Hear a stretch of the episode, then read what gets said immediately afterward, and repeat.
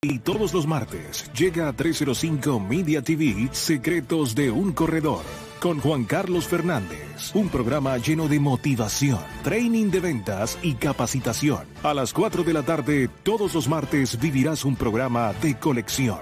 Descubre de qué estás hecho, de la mano del que lo logró y quiere compartirlo contigo. Secretos de un Corredor por 305 Media TV, gente que habla como tú. Secretos de un Corredor es una presentación de Open Insurance.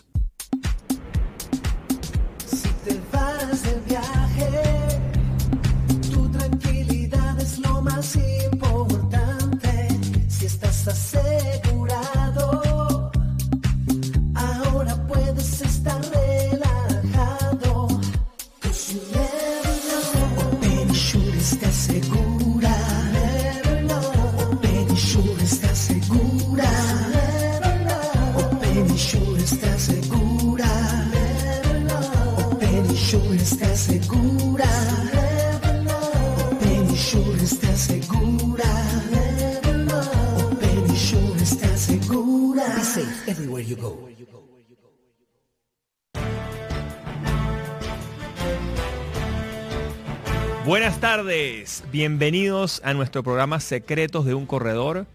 Estamos hoy aquí para hablarles de un tema bien interesante, un tema muy um, actualizado, un tema muy moderno, un tema que realmente tiene desde los años 80, pero ha logrado un éxito y ha logrado una, una fortaleza importante, es el tema del intraemprendimiento.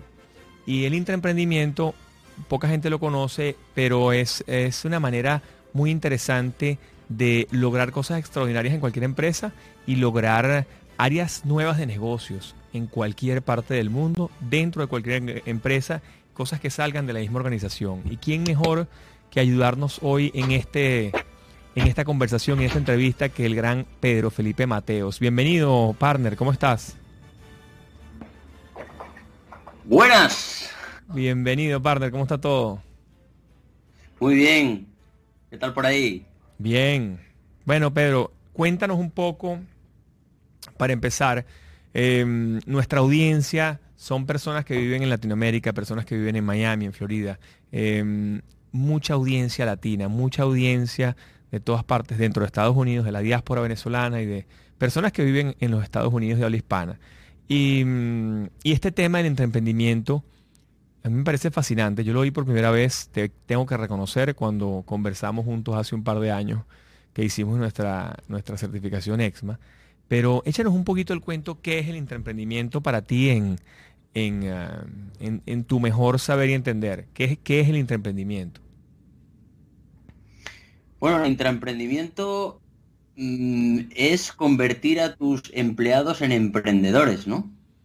Es entregarles las herramientas, eh, el mindset, ¿no? Y esa manera em, tan eh, particular de las startups, de desafiar la incertidumbre, más ahora que estamos en un contexto donde lo único cierto es la incertidumbre, y esto hacerlo dentro de una corporación, ¿no? Normalmente los empleados llegan a una corporación y la mayoría sigue direcciones o sigue directrices. Y estamos en un momento donde está pegando fuerte el tema del intraemprendimiento, donde lo que se, lo que se persigue es cultivar ese talento innato emprendedor que tenemos todos y cada uno de nosotros, pero que eh, al entrar dentro de una compañía en algunos casos, ¿no? Como que se limita mucho, ¿no? Esa posibilidad innata que traemos todos y cada uno de emprender y hacerlo dentro de una compañía. Así que es eso, convertir a tus empleados en emprendedores y tener una legión de emprendedores dentro de una corporación puede ser en estos momentos tu mayor ventaja competitiva y además injusta porque es difícil de copiar.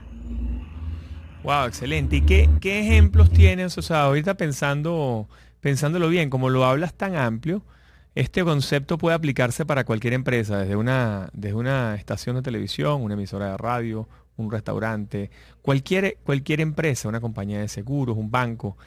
Em, ¿Cómo arranca ese proceso de emprendimiento? Y em, yo imagino que hay como etapas, ¿no? Hay empresas que tienen el modelo tradicional, empresas que tienen, eh, eh, bueno, emprendedores que tienen realmente una startup y que son emprendedores. ¿Cómo está ese in-between, ese intermedio? Em, ¿qué empresas ves tú que hayan sido líderes en el emprendimiento y algún caso que tengas que, haya dado éxito y que, y que haya dado frutos? Emprendimiento o digamos las empresas que practican el interemprendimiento las hay, digamos, nativas, igual que los nativos digitales, ¿no? Y algunas adaptadas, ¿no? Em, hay empresas que nacen de por sí intraemprendedoras, una de ellas, caso eh, típico, es Amazon, otras que nacieron un poco antes y lo, de las primeras que se adaptaron como fue Google, ¿no? Google lanzó, lanzó Google Ventures, ¿no? Donde daba la posibilidad de que cada uno de sus empleados tuviera ideas de crear nuevos productos o servicios y a esto le llamó intraemprendimiento, ¿no? ¿De dónde parte esto? ¿O en qué empresas empieza a surgir esto y a tener calado? Bueno, hoy en día, tú lo has dicho antes, yo lo aplico desde banca, seguros, retails, mineras, educación, muchísimo últimamente, ¿no? Y parte del concepto de que las empresas hoy en día tienen que ser ambidiestras. ¿Qué es una empresa ambidiestra? Una empresa que tiene dos enfoques. Eh, explotar el modelo de negocio que me da de comer hoy, mejorarlo, optimizarlo, hacerlo crecer, pero a su vez tiene la visión puesta en explorar y descubrir nuevos productos, modelos de negocios o servicios que me darán de comer mañana. Así que parte de una visión. Aquellas empresas que tengan la visión de hacer a la vez las dos cosas, explotar lo que me da de comer hoy y explorar lo que me dará de comer mañana, son aquellas que ponen sobre la base, ¿no? Eh, más fácil aplicar el intraemprendimiento, porque explotar lo que nos da de comer hoy lo hacen con sus empleados y ya tienen unas habilidades, ¿no? Y unas capacidades y unas herramientas y una manera de, de, medirlo y de ejecutarlo.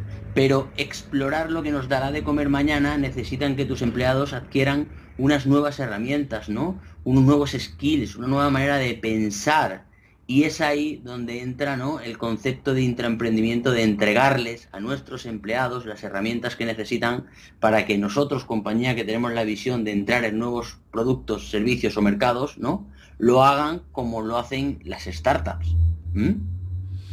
Es interesante porque, fíjate tú, ahorita gran, gran cantidad de gente está aplicando ese concepto, pero de una manera obligada, ¿no? Vamos a decir, y te pongo el ejemplo, por ejemplo, de mm, líneas aéreas, eh, hoteles. Eh, nuestra compañía, por ejemplo, de, por ejemplo, de asistencia médica al viajero. Nosotros tuvimos que, que, de una manera forzosa, migrar todo el conocimiento, lo que estábamos haciendo a otras áreas, porque, el, vamos a decir, el, el, motor que era nuestro, nuestro alimento diario, que eran los viajes, murió. Entonces dijimos, bueno, vamos a montarnos, vamos a irnos hacia otra área de la economía, hacia otra área, hacia otro negocio. Y hicimos nosotros mismos como de intraemprendedores dentro de la misma compañía y, logramos salir adelante porque sacamos 16, de tener dos productos, sacamos 16 productos nuevos en plena pandemia y, logramos salir adelante, ¿no? Y, pero, pero claro, eso es, eso fue un intraemprendimiento, pero fue un intraemprendimiento forzado porque porque de la otra manera no se hubiera podido dar. Y, mm, hace un, mes, casualmente hace un mes ya, hace un poquito más de un mes, em, se hizo en, Venezuela. Hicimos una, nosotros todos los años tenemos una, un trabajo social que hacemos en, en, Open Insurances, apoyamos un trabajo social en, Caracas, en un colegio que es el Colegio de San Ignacio, el colegio donde yo estudié. Ahí hay una verbena que la hacen todos los años. Y esa verbena recauda en un día es una verbena física, ¿no? Una verbena como un fair aquí en los Estados Unidos y como en España, etcétera. Eh, bueno, sacan comida, etcétera, juegos para los niños, etcétera, y para, bueno, gran cantidad de gente, adultos y, tal y qué sé yo. Y ese día recaudan todo, casi que el 85% del presupuesto de dos colegios de una zona muy, muy, eh, muy, em, con, mucha pobreza en Venezuela. Y, y, claro, era un día tan importante y ellos decidieron, dijeron, mira, vale, ¿qué hacemos? No? Y a alguien se le ocurrió una idea, a uno de los del equipo, se le ocurrió una idea, es, bueno, vamos a hacer todo digital. No, salió loco. Bueno, sí, vamos a hacer todo digital. Y lanzamos todo digital y se recaudó cuatro veces lo que se recaudaba en físico. Entonces eso es un emprendimiento que jamás hubiera nacido si no fuese por la pandemia. Entonces, ¿qué skills, qué mindset, cómo funciona el emprendimiento cuando uno quiere hacerlo? necesitas, una, un, necesitas un, experto que te ayude, necesitas alguien, un coach? ¿Cómo, cómo opera eso, Pedro? Mira, interesante la reflexión que, haces, ¿no? Em, te voy a compartir algunos aprendizajes de lo que me he encontrado en estos años, ¿no? Para innovar o para buscar nuevos negocios es allí donde, en ese negocio donde existe un negocio que funciona. Es el peor. Pero el peor momento para innovar es cuando estamos de capa caída. Y el mejor es cuando vamos bien, ¿no? Cuando vamos bien es cuando tenemos esa posibilidad de hacer. Em, para mí en el mundo existen dos tipos de empresas. Las que juegan a defenderse, a defender lo que conocen, y las que juegan a defenderse ya conocemos lo que ha pasado, han muerto, ¿no? Mueren todos los líderes, ¿no? Vamos a hablar de, de los Kodak famosos y no tenemos en España bancos donde han muerto por defender el modelo de negocio. Y me gusta mucho una frase que dijo el CEO de Nokia cuando lo vendió, que dijo, mira, aunque seas el líder de mercado, si juegas a defenderte jamás podrás sostenerte aunque seas el líder de mercado. Y este tipo, pues, sabía mucho de lo que hablaba, ¿no? Y en cambio hay otro tipo de empresas que desafían la incertidumbre. Y es estas, ¿no? Es estas las que llevan la delantera por encima de todo. Ahora que hago un parón, y lo comparo con lo que tú dices, yo el primer día que nos mandaron a confinarnos, se me vino a la, a la, cabeza una frase que anoté del señor Peter Drucker, que la parafraseé, y es el coronavirus se desayunó en una sola mañana todo mi plan de negocios. ¿No? Pero por otro lado pensé, joder, se desayunó mi plan de negocios, pero fue un virus, o ha sido un virus. El virus mm, se irá. Cuando viene la competencia, viene para quedarse, ¿no? Y es ahora en ese momento, en esa segunda oportunidad que tenemos todos para resarcirnos, cuando las empresas están obligadas, como tú has dicho, es o desafiarse y, e ir hacia lo desconocido o morir. Porque no hay nada que defender. Todo lo que teníamos es caduco. Todo nuestro modelo de negocio han caducado.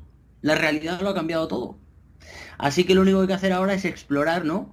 E inventar nuevos productos y servicios o adaptar los que ya tenemos. Mira, ¿por dónde empieza esto?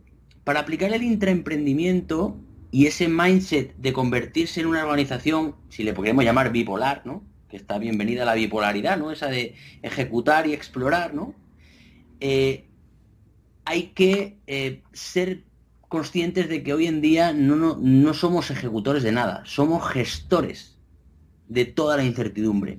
Nos hemos convertido en gestores de la incertidumbre. Y para gestionar la incertidumbre y poner las bases de construir una compañía ambidiestra, ¿no? y transformar a tus empleados en emprendedores, donde cualquier empleado puede crear cualquier idea que se puede convertir en un negocio, tenemos que tener tres elementos. El primero es el apoyo de los líderes, que los líderes tengan claro que esto es importante para ellos y relevante.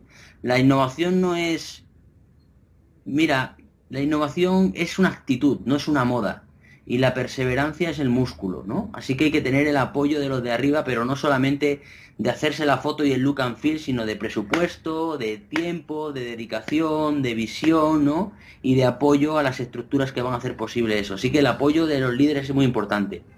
Luego también hay que incurrir en determinados cambios o diseños organizacionales que permitan que esto fluya, ¿no? Porque las compañías llevan muchos años haciendo lo mismo y, la compañía, su sistema inmune, rechaza todo lo nuevo y la innovación lo que trae es cuestionar lo antiguo para poner lo nuevo, ¿no? Así que hay que hacer ciertos cambios eh, eh, y diseños organizacionales en, cuanto a las estructuras ¿no? y los procesos. Y luego hay una tercera pata ¿no? que es la práctica de la, innovación. Cómo permitimos que los equipos, además de hacer su trabajo, practiquen innovación y, la innovación se, se, se empiece a permeabilizar y a escalar para que se convierta en sistémica, escalable y recurrente. ¿no? ¿Nosotros cómo les apoyamos? Pues los apoyamos primero construyendo su estrategia o su portfolio de innovación, donde no solamente haya mejoras de los productos que conocen, sino que se atrevan a crear nuevos productos para mercados que conocen, o mm, tengo un mercado y voy a diseñar un producto nuevo para este mercado, o incluso entrar en mercados que no conocen y llevar a clientes productos que tampoco saben ni cómo construirlos. Así que ahí les ayudamos mucho en la parte de visión estratégica y de tener lo que se llama diferentes productos o servicios en diferentes horizontes, ¿no? No solamente centrarte en lo que en el core, sino hacer innovación que se llama adyacente o innovación transformacional. Y luego lo que hacemos también es detectar esos intraemprendedores que tienes dentro, ¿no? Las compañías son unos vertederos de talento donde hay gente, la próxima ola de emprendedores y de startup serán gente buena que se va de las empresas que no les permiten crear nuevos productos o servicios dentro de las empresas que tanto quieren y que tanto aman, porque no tienen el apoyo, porque se encuentran muchas barreras, muchas de ellas mentales, y porque no me dejan, ¿no? No me dejan que yo explote el talento que tengo, y muchas, pues muchos se van. Y hay compañías que hacen cosas peores todavía. Descuidan el talento que tienen dentro y empiezan a hacer lo que se llama innovación abierta. Traigo las startups y las meto dentro de una compañía.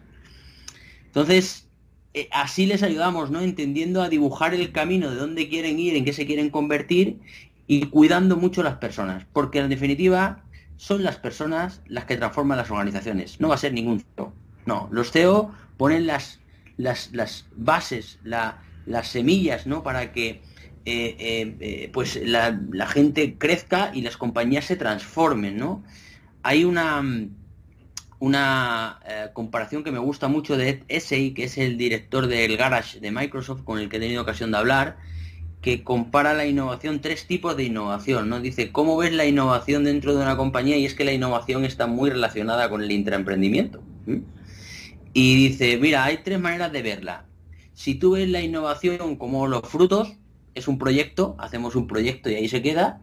Si tú ves la innovación como un árbol, bueno, tengo un programa donde tengo varios frutos, o si tú ves la innovación como el suelo donde tú vas a plantar para que crezcan árboles, frutos, etcétera, ¿no?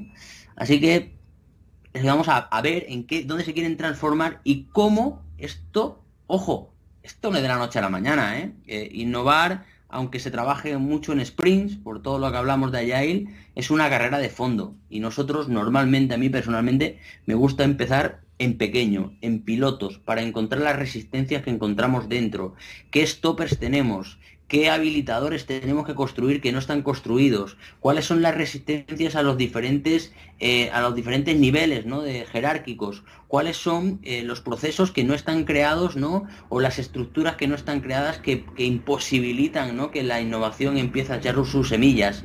Eh, manejamos o les ayudamos a a, entender las nuevas metodologías ágiles y cómo aplicarlas a tu día a día y, cómo que esto se convierta en algo que potencie lo que tú ya sabes, ¿no? Eh, hay bastantes conceptos de que vale, todo es ágil y todo es... Bueno, yo creo que lo ágil viene a complementar lo que tú ya sabes, viene a mejorar el talento que ya tienes y la experiencia que ya tienes.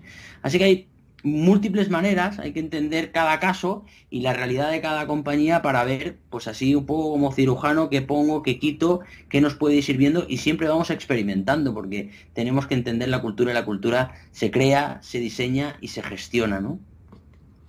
¿Dónde cala mejor? Una de las cosas que siempre me he imaginado es dónde cala mejor el, el tema del emprendimiento. En compañías de tradición, es decir, compañías que tengan 70 años de fundadas, compañías recién fundadas, compañías obviamente startups y obviamente InsurTech o todo lo que tenga que ver con este movimiento de, nuevas empresas que surgen. ¿En, ¿En, dónde cala mejor en el tipo de empresas y quiénes serían unos intraemprendedores ideales? ¿Serán los millennials, los millennials o los centennials? Pues mira, cala allí donde haya, tengas perfiles de personas que dirigen la compañía que tienen esa esa visión y esas ganas de no quedarse y no de conformarse con lo que, con lo que hay, sino mejorarlo. Cada allí donde hay personas que están constantemente actualizándose, que muchos de ellos son fanáticos de la tecnología. Y sobre todo cala allí donde hay una verdadera vocación en entregar productos o servicios que aporten valor agregado a tus clientes. Porque la innovación no consiste en desarrollar por desarrollar. Yo digo que un término que me encanta cuando voy a las conferencias, les digo que las empresas son productadictos. Tienes una idea y desarrollas un producto. Y luego le preguntas al cliente. Y es que parece que si uno no desarrolla productos no ha hecho nada. Y es mentira. Al final, las empresas no viven de... Ojalá, cuanto más productos desarrolles, más revenue te va a venir. No, no, no. Eso no es verdad. Las empresas viven de clientes que paguen por tus productos. Solo viven de clientes. Así que si no tienes una mentalidad enfocada en crear productos o servicios que supongan buenos modelos de negocio, para tu compañía, no habrá innovación, porque estarás centrado en el día a día y sobre todo no estarás centrado en las nuevas oportunidades que hay, ¿no? Eh, hoy en día en el contexto, donde hay toda una disciplina que se llama la economía del low touch. Hay de todos los...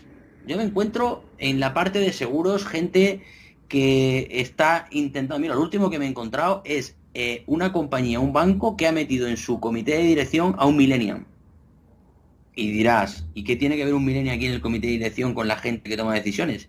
Pues este millennial lo que les ayuda es a ver tendencias, oportunidades, para dónde van los mercados o tus futuros mercados, eh, hacia dónde va el sector, en qué otras tendencias o en qué otras oportunidades está entrando el sector que no tienen que ver con la banca. O sea, les abre los ojos, ¿no? Y estas compañías que están dispuestas a asumir que no se lo saben todo y que estamos en un contexto volátil y que constantemente hay que estar aprendiendo porque lo que cambia constantemente es el contexto y se nutren de personas y dejan a un lado sus egos, ¿no? Y dan paso a personas que tienen otra visión, eh, son las que están más, son más proclives, ¿no? Combinan diferentes perfiles y también sobre todo tiene que haber una dirección o algo que empuje hacia lo nuevo y a esa hambre de estar creando siempre cosas nuevas que supongan modelos de negocio, no solo en el corto plazo, sino en el medio y en el largo, ¿no? De todas las startups que nacen, pues claro, tienen ya una cultura intraemprendedora, los Airbnbs, los Amazon, ¿cuántos negocios sale saca Amazon al año? Bueno, pues a lo mejor dirá, uff, que saca siete. Sí, pero ¿cuántos falla?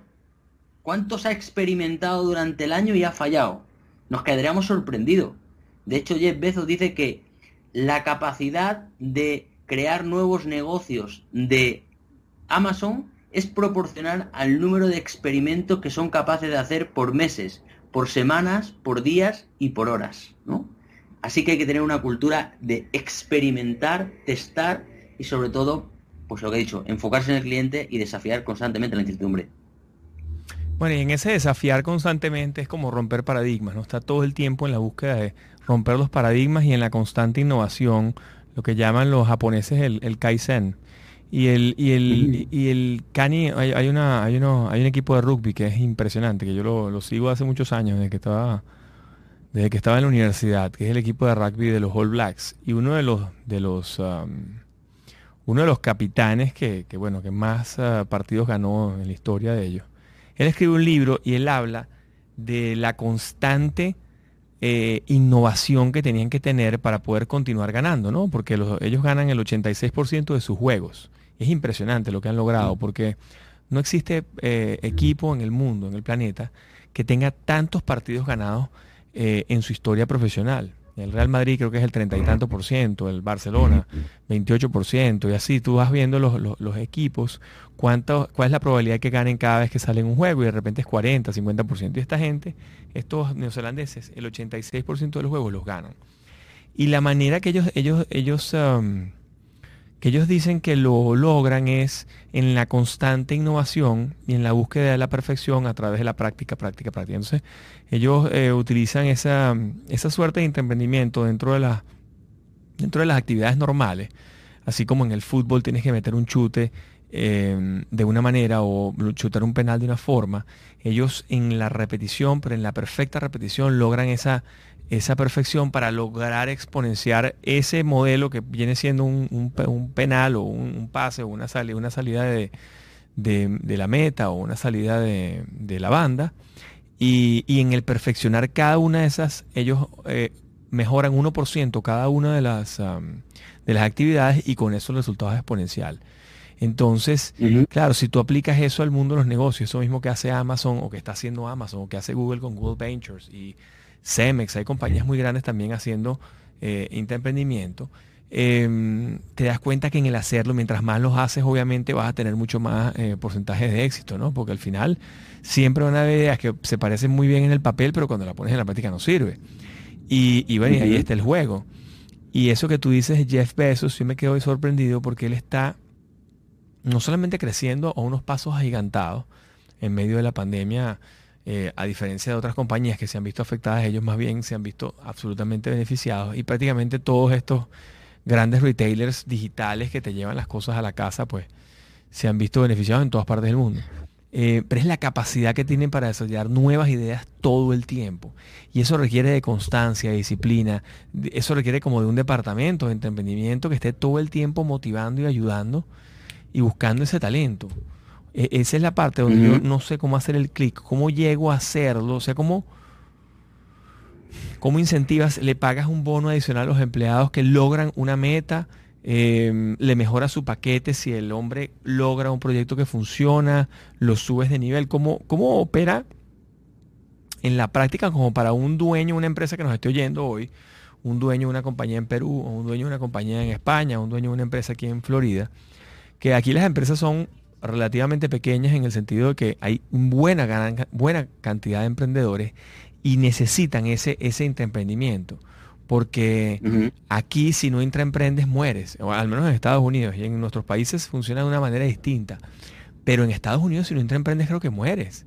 ¿No estás de acuerdo? Mm, totalmente. Eso que dices, a ver, ya el, Liverpool aplicó em, elementos de analítica de datos para ganar la Champions. O sea, veía los movimientos que tenía el rival en función de los movimientos de acuerdo a la data de varios partidos que analizaron, ¿no? Es decir, cómo aplicó la innovación al fútbol, plantearon la estrategia. Totalmente. Eh, mira, antes de llegar a eso, efectivamente, hoy en día se utilizan los intraemprendedores, lo que se les entrega o lo que se les hace primero es formarles en metodologías ágiles, ¿vale? Una de ellas, a mí la que más me gusta, para convertir ideas que tú crees ideas potenciales en modelos de negocio, es Lean Startup. Y Lean Startup es lo que aplica Amazon.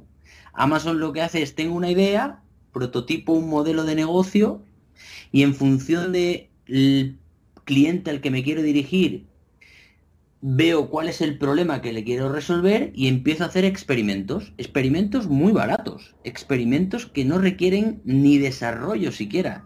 ¿No? En Amazon, por ejemplo, ahora sacan los libros en los que los 45 mm, primeros clics, ¿no? o los 100 eh, primeras personas que se registren. Eso se llama un experimento de un test de humo, donde probablemente el que va a diseñar el libro ni siquiera lo ha diseñado, ni lo ha desarrollado, ni nada, ¿no? Ni lo ha construido. Y lo que está midiendo es la necesidad de que hay un volumen importante de personas que están dispuestos a pagar por ese libro. Esos experimentos los dan. Yo, por ejemplo, estamos lanzando ahora un, eh, un producto, fíjate, un producto de una compañía que ni siquiera tenemos el producto. Hemos cogido el de la competencia, lo hemos cambiado con el diseño gráfico como si ya lo tuviéramos, lo hemos lanzado y hay personas que lo quieren. Ahora nos pondremos a construirlo ya con la reserva previa y me están pagando el producto antes de tenerlo. Esos son experimentos de problema, de testar una necesidad de que hay alguien que tiene la necesidad de ese producto, de ese servicio, sin ni siquiera construirlo. Esta experimentación, ¿vale? Y esa métrica de medir cómo mido que alguien está interesado por algo, pues el primer método de validación es que te paga. Y una vez que me paga, pues ahí desarrollo un producto y ya tengo un cliente. Y ahora ya que encontrar un cliente, pues es más fácil llegar a otros clientes y llegará y tendré un volumen importante, ¿no? Donde puedo considerar que hay un encaje entre el producto que yo tengo y un mercado. Y una vez que descubro esto, me pregunto, oye, ¿hay mercados más grandes a los que yo puedo llevarle mi producto adaptándolo, caminándolo? y ahí escalo, ¿no? Y además, si tiene un tinte digital, es todo mucho más escalable. Así que estos procesos, ¿no? Estos itinerarios que están marcados, son itinerarios que no son siempre lineales, por supuesto, que hay muchos errores, nos equivocamos, fallamos, pero lo hacemos pronto, rápido y sobre todo barato. Así es como están emprendiendo las grandes compañías y, además e, e, e, en un momento donde yo este año, eh, eh, hace dos semanas me invitaron a una conferencia y hablaba donde me preguntaban, oye, ¿y este año qué crees que tenemos que hacer para, para vender o adaptarnos? Y les dije, mira, para mí este es el momento del PMB para el PMB. Y me dice, ¿qué es eso del PMB para el PMB?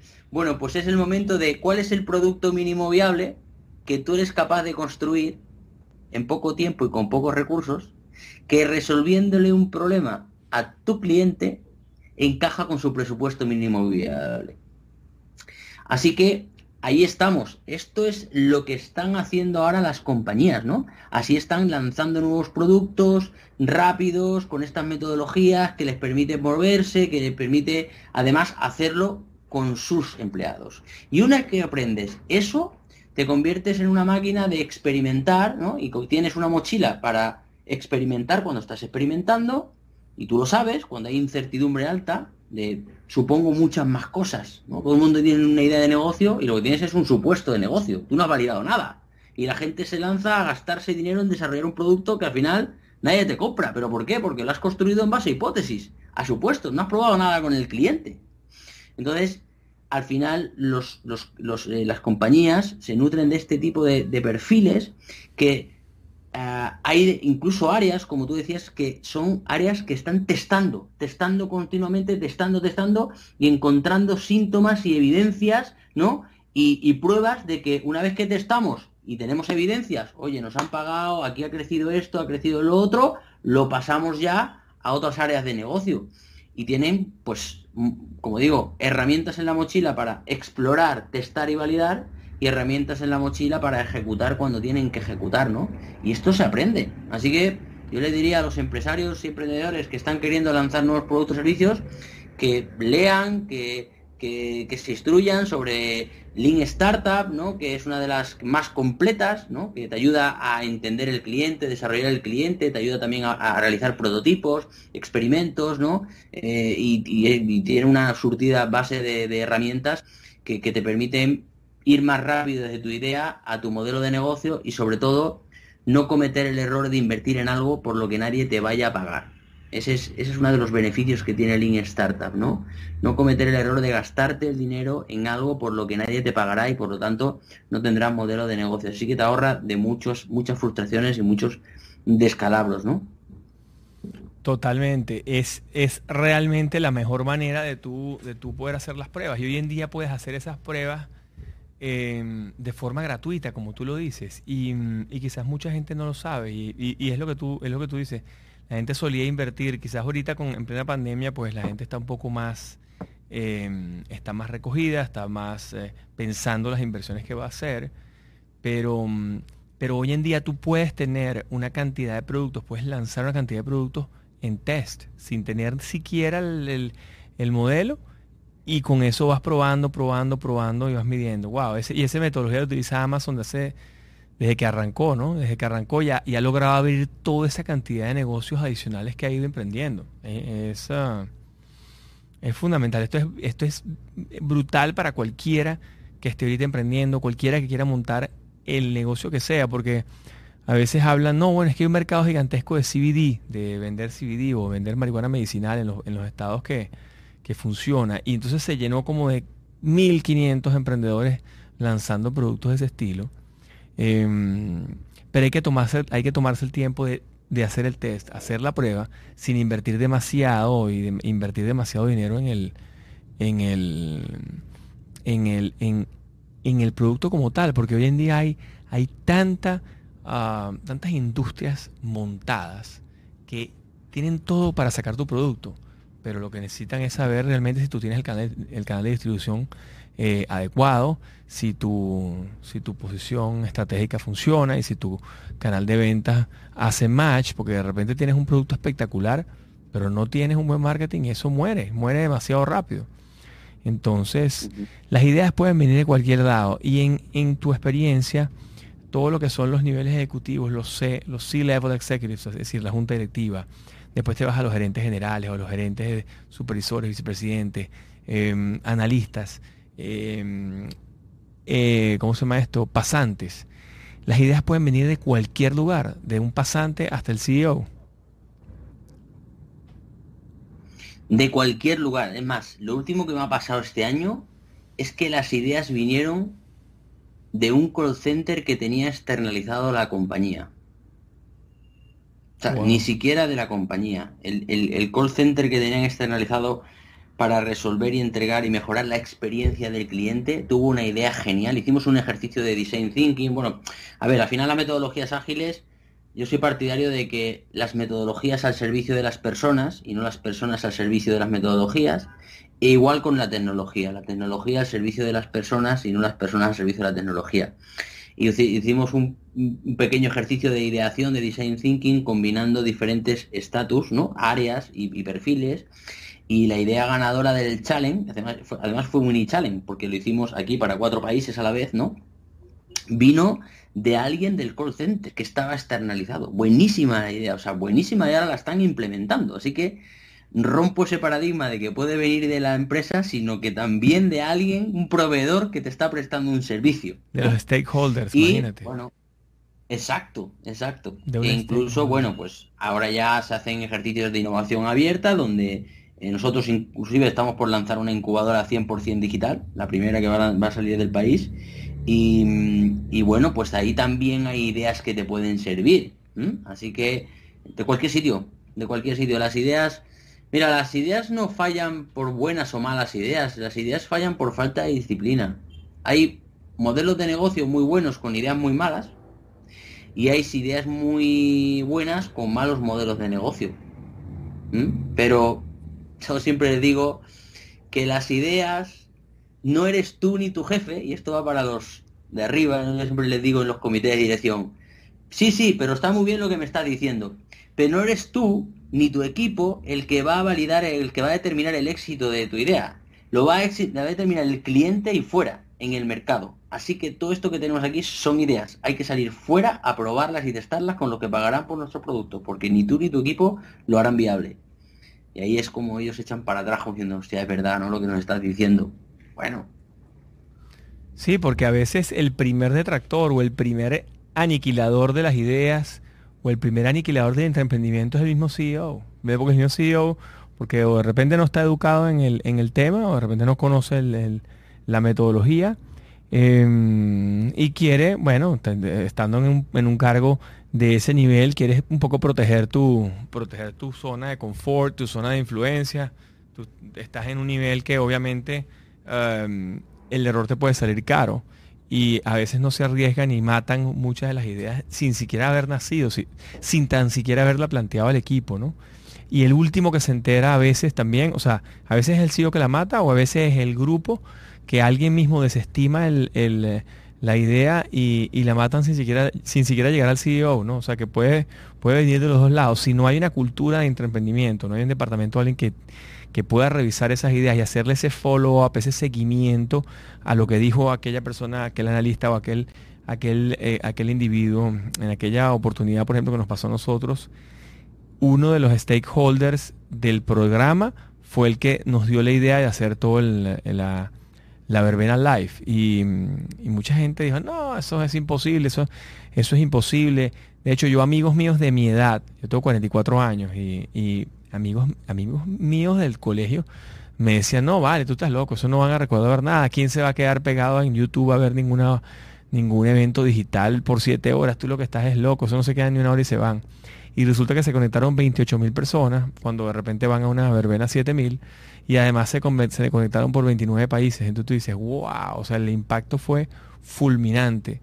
Y recogieron cuatro veces más, más fondos que lo que habíamos recogido el año anterior en un país normal, sin pandemia, etcétera, con todo el mundo allí consumiendo y demás. Este, y los costos eran mínimos. Los costos eran mínimos. Era montar el canal de YouTube y hacer el stage, el stage eh, ahí en, una, en un salón importante ahí del, del colegio. Más nada, eso era todo. Los gastos eran mínimo, mínimo, porque muchísima gente lo hace ad honorem, ¿no? Entonces, en cambio lo otro no, cuando tú haces un evento físico, tú tienes que montar tarima, tienes que montar toldos, tienes que montar toda una estructura que te cuesta. Entonces, el, modelo live o el modelo por Zoom o el modelo por Skype, esto que estamos haciendo, eh, vino para quedarse, ¿no?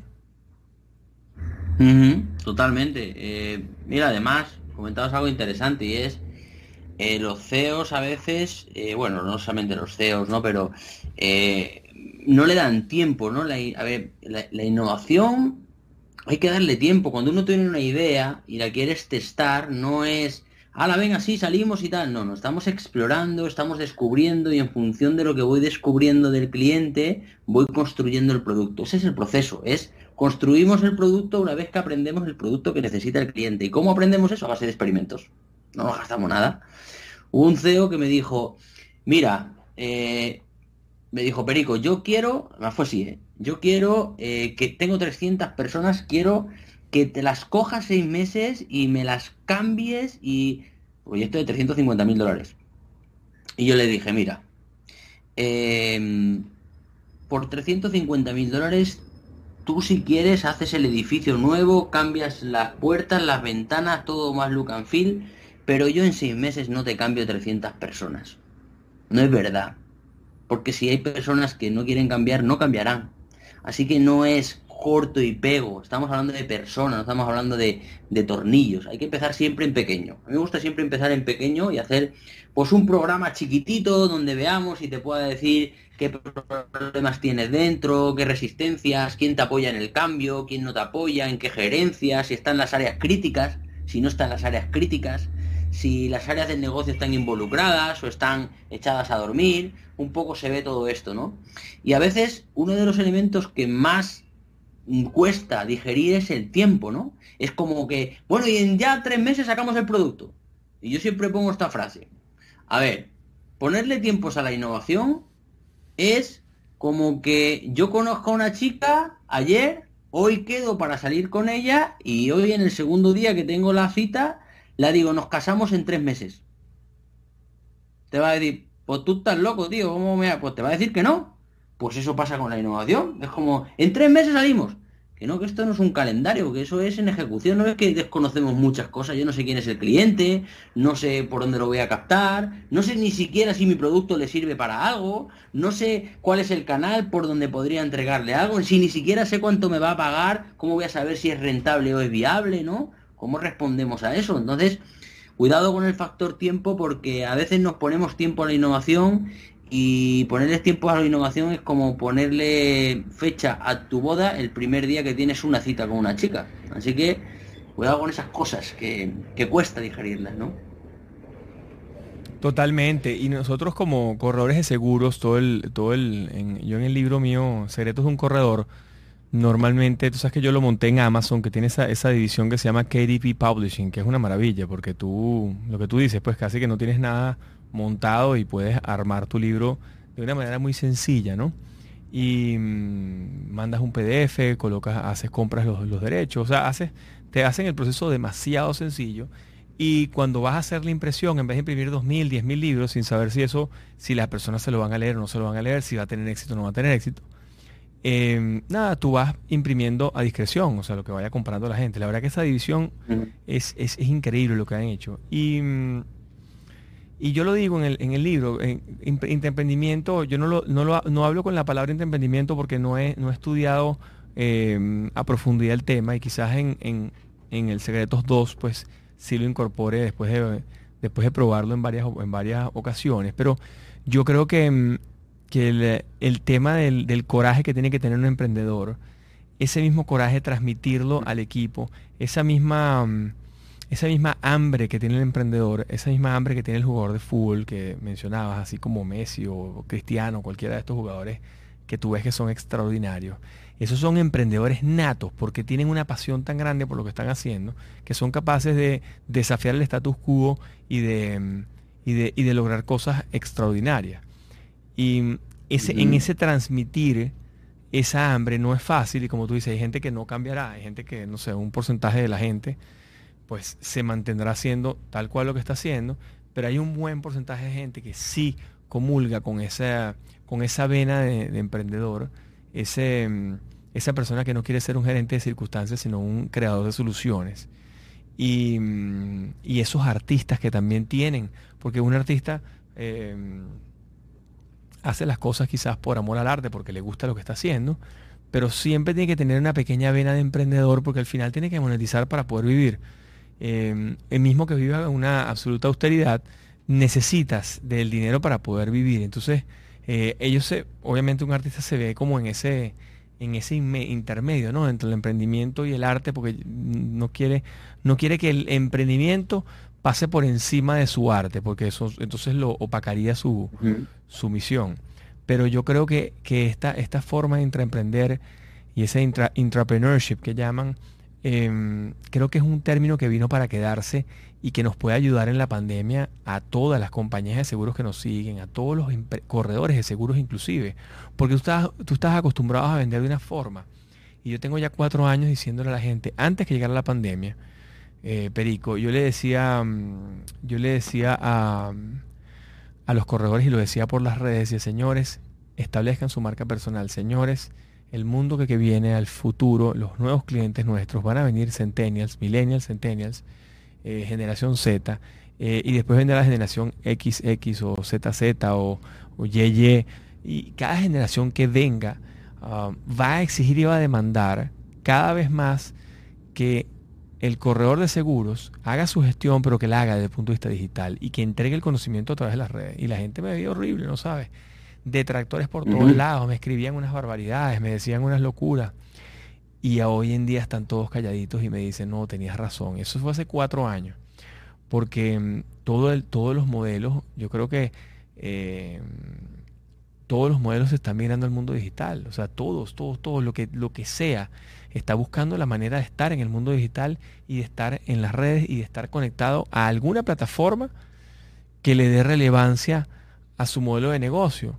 Porque si tú, por ejemplo, en un restaurante y no estás pegado a alguna plataforma como Uber Eats o, tienes tu propio delivery o tienes una manera de llegar al cliente a su casa porque el tipo tiene miedo de salir porque le van a pegar el coronavirus, este, estás quebrado. Y hay una cantidad de negocios de entretenimiento absolutamente quebrados. hay que reinventarse. Hay que reinventarse, ¿no? Y como tú has visto el caso Disney, que ya dicen que abrió, ya organizó, ya abrió y que tiene cosas absolutamente innovadoras mismo dentro de Disney hoy.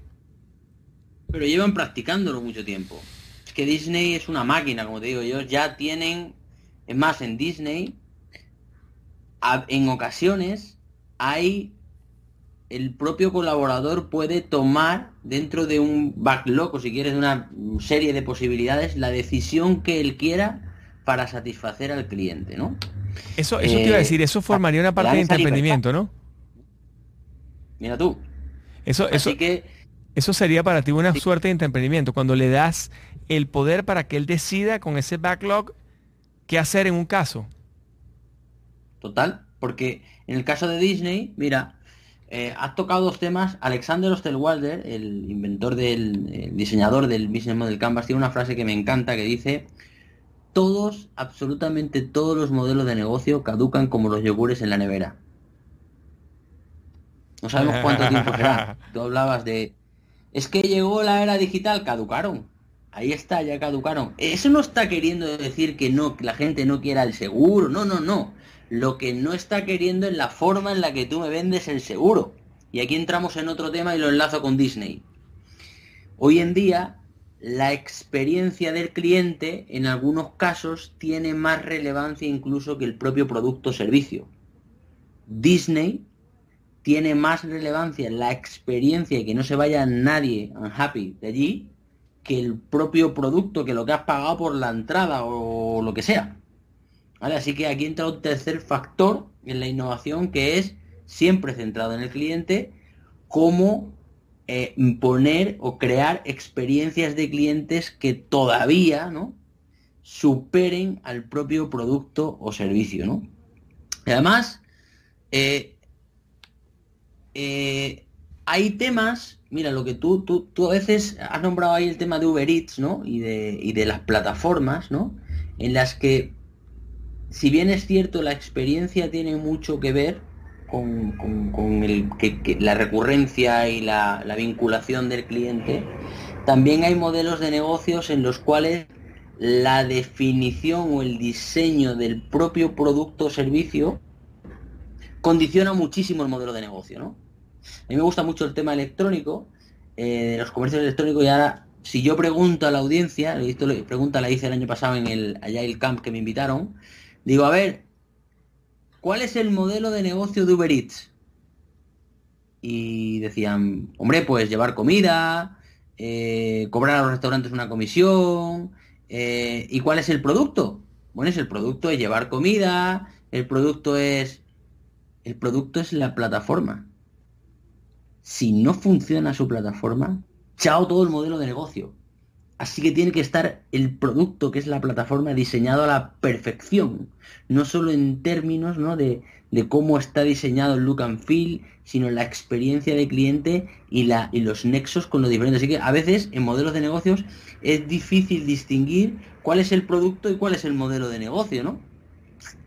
Sí, muy interesante todo eso que cómo, cómo están cambiando los patrones, se llaman patrones de modelo de negocio. A las compañías a veces le hacemos oye, este es tu patrón, te voy a poner siete patrones a ver cuál te inspira para cambiar tu modelo de negocio, ya sea el canal, o que tú dejas de hacer actividades para que las haga tu stakeholder, o que dejas de que tengas un canal y ahora tú haces la distribución eh, tú solo, o lo que haces es cambiar tu propuesta de valor para entrar en un nicho en el que no habías entrado y desbloquear un mercado que estaba oculto, o cambiar incluso el modelo de ingresos, o cambiar las actividades claves y apalancarte en activos, los activos que más te cuestan apalancarte en activo de otros, como hace Uber o como hace Airbnb, o sea, hay varios patrones de negocio que, coño, el que no le da la vuelta al negocio es porque no quiere, ¿no? Totalmente, totalmente.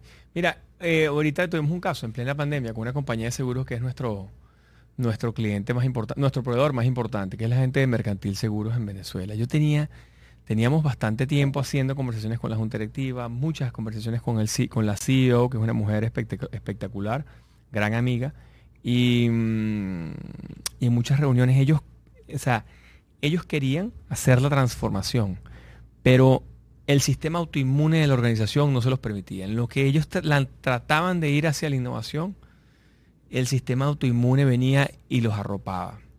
Pero vino la pandemia y, un mentira, ya el año pasado empezaron con un programa de innovación, o sea, montaron un programa de innovación y, y lanzamos en conjunto un producto nuevo, que nosotros lo llamamos Afinidad, que era un producto de seguro de salud para la gente que había perdido sus pólizas en Venezuela porque mm, en Venezuela el año pasado hubo 180 mil por ciento de inflación, te puedes imaginar la locura de devaluación que hubo, eh, le quitaron ceros a la moneda y todavía no valía nada, y bueno, hoy en día vale inclusive menos, eh, porque bueno, realmente el gobierno ha destrozado el modelo productivo de Venezuela y bueno, todo lo, que es la, la, la, destrucción que ha venido proliferando desde hace tantos años. No, no, no, es un producto que vino ahorita, que es un problema de hoy, sino es 18 años de mala gestión tras mala gestión.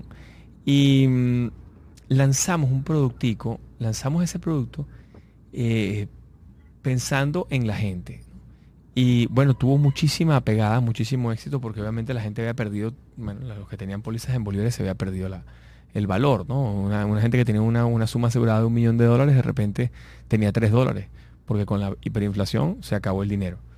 Y, mm, y y la verdad, ellos dijeron, bueno, vamos a hacerlo, pero estaban como temerosos. Y ahí, venía lo que te digo, el sistema autoinmune.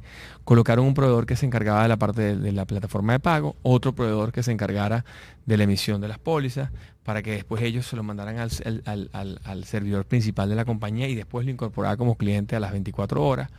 Entonces, claro, en el afán de tantos proveedores, tanto eso que tú dices que la, la experiencia tiene que ser perfecta, eh, bueno, pasamos muchos malos ratos al principio, fue muy desgastante, pero logramos, logramos bastante las metas, logramos hacer muchísimo. A ellos les fue extraordinariamente bien porque hicieron el mismo modelo nuestro, lo hicieron con 50 compañías y universidades, etcétera. Les fue muy, muy bien. Pero ahora este año, motivada la pandemia, la Junta Directiva le, dio el permiso a la CEO, le dijo, ok, vamos, y le dio el botón, y le dio el botón de play de que arranque. Y, bueno, ya incorporaron todo, el botón de pago está dentro de la plataforma, la se emite en el mismo sitio, todo, y, funciona a la perfección. Entonces, pero tuvo que venir la pandemia para que, ¿sabes?, hubiese ese, ese apoyo de la junta directiva en, el CER. Entonces digo, wow, ese, y eso es un emprendimiento apoyado por la CEO, apoyado por empleados, apoyado por todo el mundo. Y de repente el sistema autoinmune de la organización no los permitía. O sea que hay que, es un trabajo interesante y yo creo que es un área que tienes que, que tienes que darle mucha, mucha, mucha importancia en tu speech y llevarlo a muchos lugares. Y bueno, yo no sé si tienes clientes en Venezuela, pero esto del emprendimiento creo que pegaría perfecto con la cultura nuestra. Y aquí en Miami, sin lugar a dudas, es que yo no creo que, no creo que pueda existir ninguna compañía que se pueda eh, autosustentar sin el emprendimiento. Pues sí, mira, tengo contactos en Venezuela una empresa más génica con que me ha contactado para, hacer temas de intraemprendimiento. Y bueno, en las redes pues yo trabajo, hago cursos de programas. Ahora estamos haciendo un programa de intraemprendimiento justo de seis semanas, ¿no? Para las empresas que quieren empezar a probar esto. Y tengo gente de siete países, ¿vale? Y yo les digo, bueno, pues empezar por algo, gente de Ferrero Rocher, gente de banca, gente de seguros, gente de retail, hay gente que, que ya hay curiosidad y que en las empresas no lo hacen y lo buscan por fuera, se forman ellos, ellos están buscando eso, ¿no? Así que, bueno, yo creo que es algo, es, es una tendencia, como dices, que viene a quedarse, ¿no? Y ojo, yo quiero resaltar también, y esto es algo que he aprendido, que la innovación, y ahora lo he aprendido mucho más en la pandemia, la innovación en ocasión es destruir cosas cosas que no funcionan y que están impidiendo, y tiene que ver mucho con lo que estabas contando, y que están impidiendo que afloren otras. En este momento es el momento de destruir muchos procesos que no sirven para nada, que están puestos ahí en un contexto distinto, para un consumidor distinto, con unos comportamientos y unas necesidades distintas, y que hoy en día no calzan. Así que si quieres tener clientes y si quieres aflorar y eh, enfocarte en tu cliente, en las necesidades reales de tu cliente y adaptar tu modelo de negocio, de producto, a veces hay que destruir cosas, incluso prescindir de gente. Wow, buenísimo. Bueno, em, Perico, Pedro Felipe Mateos, qué grande, eh, mi, mi, partner, qué bueno esta, esta charla, qué bueno poder conversar, que estaba chequeando las preguntas. Um, que tú me has ido comentando, tenía alguna última, bueno, alguna última recomendación que le dejas a nuestros amigos corredores de seguros que están ahorita en este, en este tema de, en plena pandemia, ¿qué, consejo me le das a todo este grupo de corredores, asesores, eh, empresarios eh, para cerrar? Pues mira, el consejo que les puedo, bueno, consejos, no sé, voy a dar una opinión, ¿no? Una opinión es em, que se desafíen a ellos mismos que desafíen la incertidumbre y que lo hagan sin miedo a fallar, porque no hay nada que defender, todo ha caducado. Lo que tenemos es una segunda oportunidad para explorar y para construir el futuro enfocados en nuestros trabajadores y nuestros trabajadores enfocados en nuestros clientes. Genial, genial.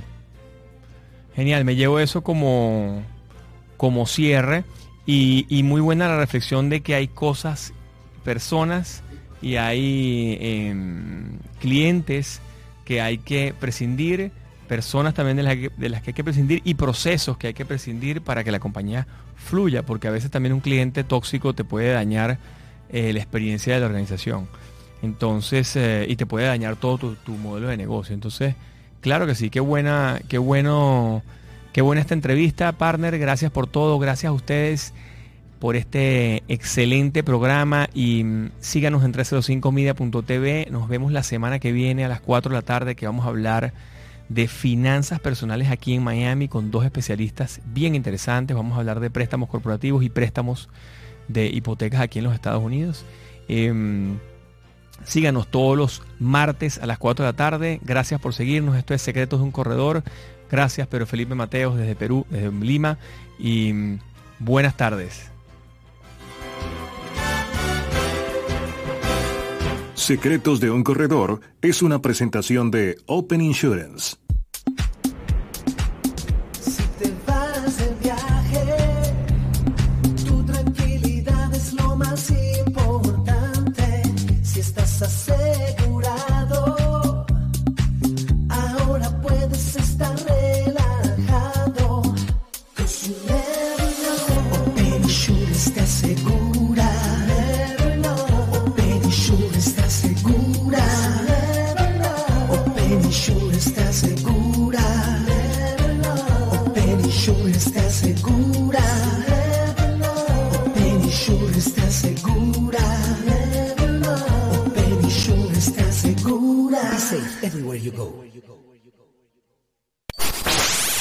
305 Media TV. Media TV.